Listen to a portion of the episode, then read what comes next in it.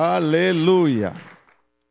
Vamos a tomar eh, estas palabras como si fueran unos niños. Usted sabe, el maestro habló y dijo que el que me recibe como un niño y que seamos niños en la malicia, no niños en la madurez, pero sino niños en, la, en, la, en una mente sana. Y, podemos entrar en mucho estudio y, en mucho eh, contratiempo, pero vamos a recibir eh, el mensaje de hoy como si fuera el Señor que está aquí diciéndonos eso a nosotros. Entonces Jesús está hablando con los discípulos y ellos habían estado mencionando ciertas circunstancias con el templo. Pero Jesús comienza en el verso 8, estamos leyendo la nueva versión internacional, si usted tiene otra, va a decir lo mismo, lo único que con palabras diferentes.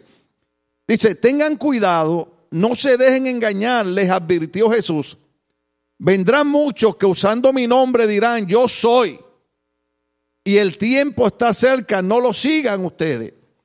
Entonces, si nosotros somos personas que estamos caminando con los pies en la tierra, tenemos que saber que en los últimos años, lo más que se han levantado han sido falsos profetas. Eh, eh, inclusive eh, se han levantado hombres que, dicen que ellos son Jesucristo. tristemente uno de ellos era un puertorriqueño y para colmo de mi ciudad de Ponce también, que él, decía que, él era Cristo y, y, mucha, y mucha gente lo sigue y gente se tatuaron el 666 y, y, una cosa que usted dice, pero ¿cómo es posible que la gente pueda creer? Pero la Biblia habla que esos son espíritus engañadores. Cuando la gente rechaza la verdad, cuando la gente no cree en Jesucristo, el Hijo de Dios, entonces creen a la mentira. Entonces mucha gente comenzaron a creer no solamente en este hombre, sucesivamente se han levantado aquí muchos años atrás en Los Ángeles, la gente empezó a vender las casas porque había un niño filipino que dijo que tal día Cristo venía a levantar la iglesia y nosotros repetimos lo mismo del día ni la hora, nadie sabe, pero sin embargo la gente estuvo esperando y así sucesivamente muchos hombres han dado fecha cuando Cristo viene, eh, han dicho que ellos son Cristo, que ellos son Dios, pero es una de las cosas que dijo Cristo, lo primero fue eso, vendrán muchos que usando mi nombre dirán yo soy. Y que el tiempo está cerca y le dice Jesús a los discípulos, no lo sigan, dale para adelante, vamos a darle corrido. Cuando sepan de guerras y de revoluciones, no se asusten. Es necesario que eso suceda primero, pero el fin no vendrá enseguida. Yo creo que eh, el problema con los cristianos es que nosotros al igual que los medicamentos, comenzamos a tolerar las noticias. Usted sabe que si usted tiene alguna enfermedad y el médico le da un medicamento y usted no se le quita esa enfermedad, le dice, tengo que tener cuidado porque puedes empezar a tolerar la medicina y después la medicina no va a hacer nada en tu cuerpo. Entonces, nosotros ya toleramos las noticias. Por ejemplo, nosotros oímos de guerra, de rumores de guerra. Y nada, vemos la noticia y seguimos como si nada estuviera pasando. Eh, seguimos en los medios sociales, seguimos en nuestras actividades. Pero sin embargo es bien importante que Jesús le dijo a los discípulos, se va a levantar nación contra nación, reino contra reino. Oirán de guerra, rumores de guerra. Oirán de grandes enfermedades, epidemias. Mire, hermano, aquí, aquí por, por Riverside, hace poco murió una persona de una enfermedad que se llama los legionarios, una bacteria. Entonces, en todos nuestros países se han levantado una serie de epidemias y enfermedades que los médicos no encuentran medicamentos para ello. Por ejemplo, ahora se acaba de. Eh, es más, es más, para que, para que ustedes entiendan lo que estoy diciendo. Los otros días estaban hablando hasta de los superpiojos. ¿Cuántos lo oyeron? ¿Cuántos lo oyeron? ¿No eran los piojitos esos que le daba a usted cuando estaba allá en la escuela? ¿Cuántos le dio piojo alguna vez? Oh, ahora, nadie, ahora todos son high class, a nadie le dio piojo. Oh, aleluya. Mi, yo veo aquel jascándose la cabeza. Mire, super piojos. Quiere decir que está habiendo una mutación en las bacterias y en las enfermedades, que esto va a traer una serie de epidemias, que Jesucristo dijo que esas cosas eran lo que iba a pasar, se levantará nación contra nación y reino contra reino. Entonces es importante que recordemos lo que ya sabemos. Porque, por ejemplo, una de las cosas que está aconteciendo actualmente es que el presidente de Estados Unidos tiene que tomar una decisión bien seria. Porque Rusia ha comenzado a mover sus fuerzas militares y ha comenzado a atacar en Siria. Todo ese área ahí, lo que es Siria, lo, lo, que, lo que es Irak, eh, lo que es Irán, todo eso son los pueblos antiguos. Gog y Magog Rusia, Ezequiel capítulo 38. Todo eso que se está moviendo en ese área, que usted está viendo las noticias, no es otra cosa que el cumplimiento de las palabras de Jesucristo. Ahora, lo difícil de esto es, hermano, que, por ejemplo, yo los últimos casi 26 años me esforcé por tratar de decirle a los cristianos, el tiempo de prepararse es ahora, porque van a venir días duros, días difíciles, que posiblemente no haya tiempo para prepararse. La gente tomó eso a broma, la gente pensaba que yo era un fanático, que yo era un extremista, lo cual ni lo soy, ni, ni lo predico. Pero yo creo que la razón por la que mucha gente está en el Evangelio es porque muchos años atrás hubieron unos hombres que el único mensaje de ellos era este. Oiga bien, Cristo viene, el fin se acerca. ¿Cuánto lo oyeron alguna vez? Ese era el mensaje. Porque el mensaje es que Cristo regresará por su iglesia. Pero el problema no es que Cristo regrese. El problema es cuántos en vida han aceptado a Cristo como Señor y Salvador de ellos. Porque el Señor puede venir esta noche, pero solamente aquellos que han lavado sus vidas en la sangre del Cordero y que sus nombres están escritos en el libro de la vida serán levantados con el Señor. Pero vamos a suponer que el Señor no viene hoy. Vamos a suponer que usted se muere hoy. Nadie lo creyó, siervo. Mi mamá decía, estamos prestados en este mundo. Nosotros somos la gente que más fe tenemos. ¿Cuántos van a trabajar mañana? Algunos van a trabajar. ¿Cuántos van para alguna fiesta mañana? ¿Cuántos van a desayunar mañana? Ahí, ahí hubo más unción. ¿Cuántos tienen planes para mañana? ¿Cuántos cuando se levanten mañana van a hacer algo? ¿Te tiene fe? ¿Te tiene fe? Porque fe es creer lo que no se ve y usted cree que mañana va a estar aquí, y si no llega mañana, entonces hay que asegurar que nuestros nombres están escritos en el libro de la vida, porque puede ser que suene la trompeta y el Señor levante la iglesia según enseñó Él, o puede ser que no llame antes. Entonces hay que estar preparado para las dos cosas. Por si suena la trompeta o si Él nos llama. Entonces, una de las cosas importantes de todas estas guerras que están ocurriendo es recordarle a la iglesia que todo lo que le enseñó era cierto. Y que la generación que viera esas señales era la última. Lo triste de esto es que nosotros somos la generación que estamos viendo las señales y es la generación que menos intención tiene de buscar a Dios de todo corazón.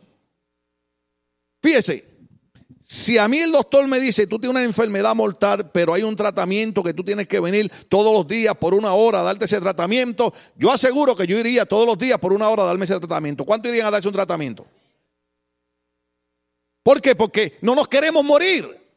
Sin embargo, el Señor dijo que había que buscarlo en espíritu y en verdad especialmente cuando viéramos estas situaciones que se mueve alrededor de nosotros. Y si usted nota, la gente que se llama cristiana en estos últimos días, como que no tiene la intención de buscar a Dios de todo corazón. Hay cosas que, enseña Lucas, sigue, sigue un poquito más para abajo. Habrá grandes terremotos, ya usted vieron lo que ocurrió en Chile y sigue temblando por ahí para abajo. Habrá hambre, habrá epidemia por todas partes, cosas espantosas y grandes señales en el cielo. Usted, algunos de ustedes estaba viendo la luna roja, ¿se acuerdan? Eh, algunos están de acuerdo, otros están de acuerdo, pero lo sorprendente es que sí, que ese eclipse hizo que la luna se pusiera que parecía de sangre. Y el Señor dijo que daría señales en los cielos y también en la tierra. Pero antes de todo esto, esa es la parte difícil. Pero antes de todo esto, echarán mano de ustedes y los perseguirán. Los entregarán a la sinagoga y a las cárceles por causa de mi nombre. Los llevarán ante reyes y gobernadores. Sigue. Así tendrán ustedes la oportunidad de dar testimonio ante ellos. Dale por ahí. Pero tengan en cuenta que no hay por qué preparar una defensa de antemano, pues yo mismo les daré tal elocuencia y sabiduría para responder que ningún adversario podrá resistirles ni contradecirles. Ustedes serán traicionados aún por sus padres, hermanos, parientes y amigos, y a algunos de ustedes se les dará muerte.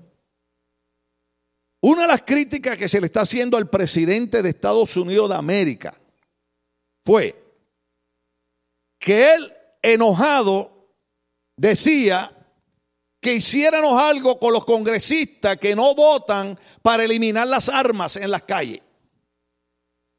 Sin embargo, en ningún momento el presidente hizo mención de que los que mataron, que está confirmado, eran personas que este muchacho turbado mentalmente preguntaba si eran cristianos. Los que eran cristianos les daba un tiro en la cabeza y los mataba. A los otros le daba un tiro en el muslo. Sin embargo, el presidente de esta nación no mencionó nada acerca de los cristianos. Ojo aquí, si hubiera sido algún musulmán que le hubieran hecho eso, esto estuviera, hermano, un problema terrible. Ahora, ¿qué indica eso? Que lo que se venía predicando y se venía diciendo que cada día los tiempos espiritualmente se pondrían peores, hemos llegado a esos días. Años atrás, cuando yo predicaba cosas, la gente se enojaba conmigo, pero yo decía esto. Mire hermano, si usted tiene problemas para congregar, me va a decir a mí que usted va a dejar que lo maten por Cristo. Los enojados digan amén. Porque la pregunta es esta. Si usted no tiene la devoción de venir a la casa de Dios a buscar del Señor, a decir, Señor, yo necesito que tú me llenes de tu Espíritu Santo, porque si a mí me encarcelan, si a mí me agarran o algo, yo necesito que tu Espíritu Santo me llene de valor para yo poder hablar tu palabra o estar dispuesto, como hicieron esos muchachos, que cuando, porque, porque si matan a alguien que dice que es cristiano al frente mío y yo soy el segundo que le van a preguntar, yo tengo tiempo para decir, bueno, hasta hace 10 segundos yo era cristiano.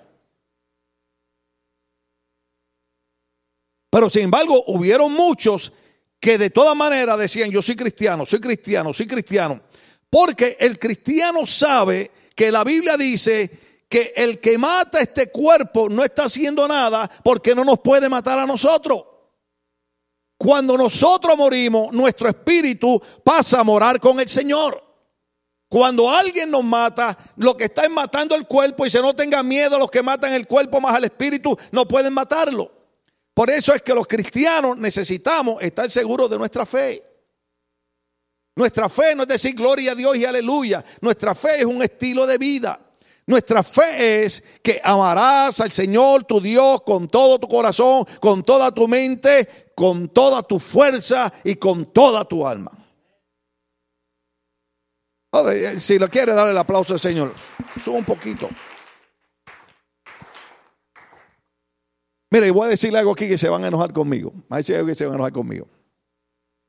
Eh, los pastores, especialmente cuando estamos envejeciendo, nos ponemos que nos fijamos en todo.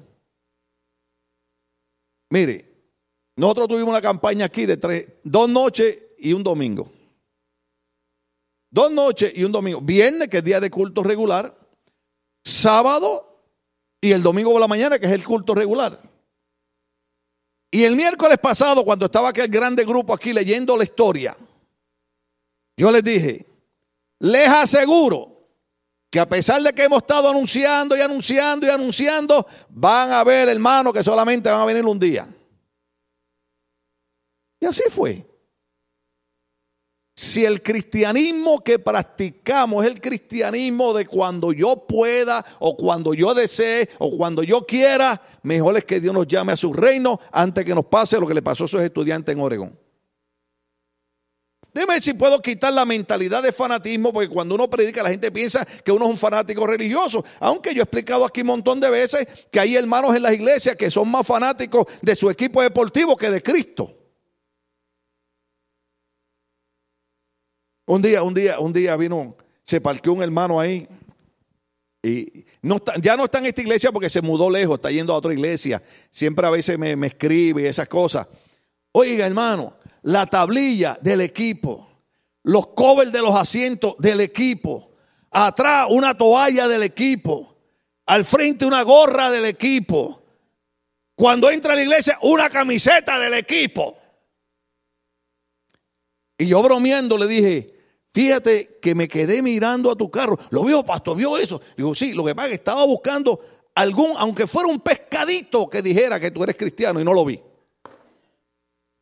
¿Cuándo entienden lo que estamos hablando? O sea, pareciera exagerado, pero estamos los días donde tenemos que tomar una decisión muy seria. Tenemos que decidirnos Usted, usted ha oído el famoso, el famoso eh, eh, play, eh, así le llaman en inglés, el drama ese de to be or not to be. Ser o no ser. Pues nosotros tenemos que tomar una decisión de ser o no ser. Muchos años atrás, muchos años atrás, los predicadores decían que allá en Rusia, donde perseguían a los cristianos, una vez había un grupo de cristianos escondidos y entraron dos soldados con ametralladoras y dijeron, así queríamos para matarlos a todos, pero aquellos que no son cristianos, que solamente están visitando, sálganse de aquí. Y se fueron como diez corriendo, hermano. Pero quedaba un grupo todavía como de 30 y dijo, una última oportunidad. Los que se quieran ahí se vayan. Los que quieran seguir sirviendo a Cristo, los vamos a matar. Y aquellos 30 no se movieron.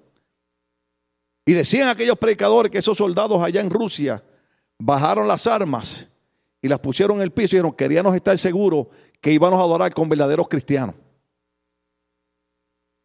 ¿Entendieron eso? Y hoy nosotros estamos viendo la noticia que hubieron un grupo de estudiantes que eran verdaderos cristianos. Que el presidente no lo quiso reconocer porque él no está de acuerdo con el cristianismo. Que las noticias no le quisieron dar énfasis a eso hasta que se confirmó. Pero han habido hombres y mujeres que están dispuestos a dar su vida por Cristo porque saben que Cristo dijo que, que el que pierde su vida por el Evangelio no la pierde, sino que la la gana. Por eso es importante leer los evangelios, por eso es importante leer las señales. Por ejemplo, cuando la Biblia dice que algunos pensarán que al darnos muerte estarán haciendo un favor. Entonces, nosotros tenemos que pensar, ¿qué es el evangelio para nosotros?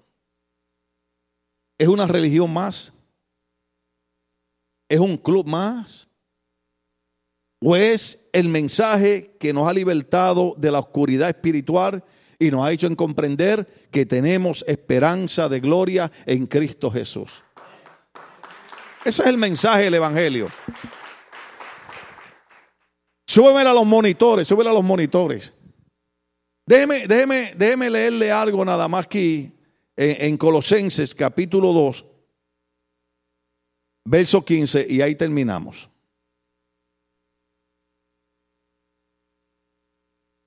Porque ustedes ya tienen que haber visto eh, los medios sociales que supuestamente, déjeme protegerme legalmente, ¿verdad? Supuestamente eh, el líder eh, religioso que estuvo visitando Estados Unidos estos días pasados, supuestamente dijo que Cristo había fracasado en la cruz. ¿Sí? Entonces, una de las cosas importantes es entender que hay organizaciones que ellos le dicen a la gente, es lo que nosotros digamos lo que ustedes tienen que creer. Doy gloria a Dios por la reforma que nos enseñó que nosotros tenemos la oportunidad también de leer la Biblia. La Biblia dice que Cristo desarmó a los poderes y a las potestades y por medio de Cristo los humilló en público al exhibirlos en su desfile triunfar. Ponme la versión de Reina Valera porque los hermanos están más acostumbrados a esa, ese mismo verso. Para que usted vea a quién nosotros le estamos sirviendo. Alabado sea el Señor. Ya mismo viene, ya mismo viene, no se preocupe. Los muchachos tienen que quitarle esa, montar la otra. Colosenses capítulo verso 15, ¿están ahí conmigo? y despojando a los principados y a las potestades, los exhibió públicamente, triunfando, diga conmigo, triunfando, ahora dígalo creyendo, triunfando sobre ellos en la cruz. Jesucristo triunfó en la cruz del Calvario. Él no fue derrotado en la cruz. Él triunfó en la cruz. Por eso es que la Biblia dice que nosotros antes teníamos miedo por la muerte, pero cuando Cristo vence a la muerte en la cruz, ya nosotros no tenemos miedo a la muerte, porque la muerte, el apóstol Pablo dice que para nosotros morir es ganancia. Por eso es importante saber que no le estamos sirviendo a un Cristo derrotado, no le estamos sirviendo a un Cristo que no tiene poder, le estamos sirviendo a un Cristo que triunfó en la cruz. Y nos ha dado a nosotros la promesa que así como Él triunfó, también nosotros triunfaremos. ¿Cuánto damos gloria al Señor esta noche? Vamos a estar de pie, queridos hermanos, aleluya. Nada más hoy queríamos recordar, recordar.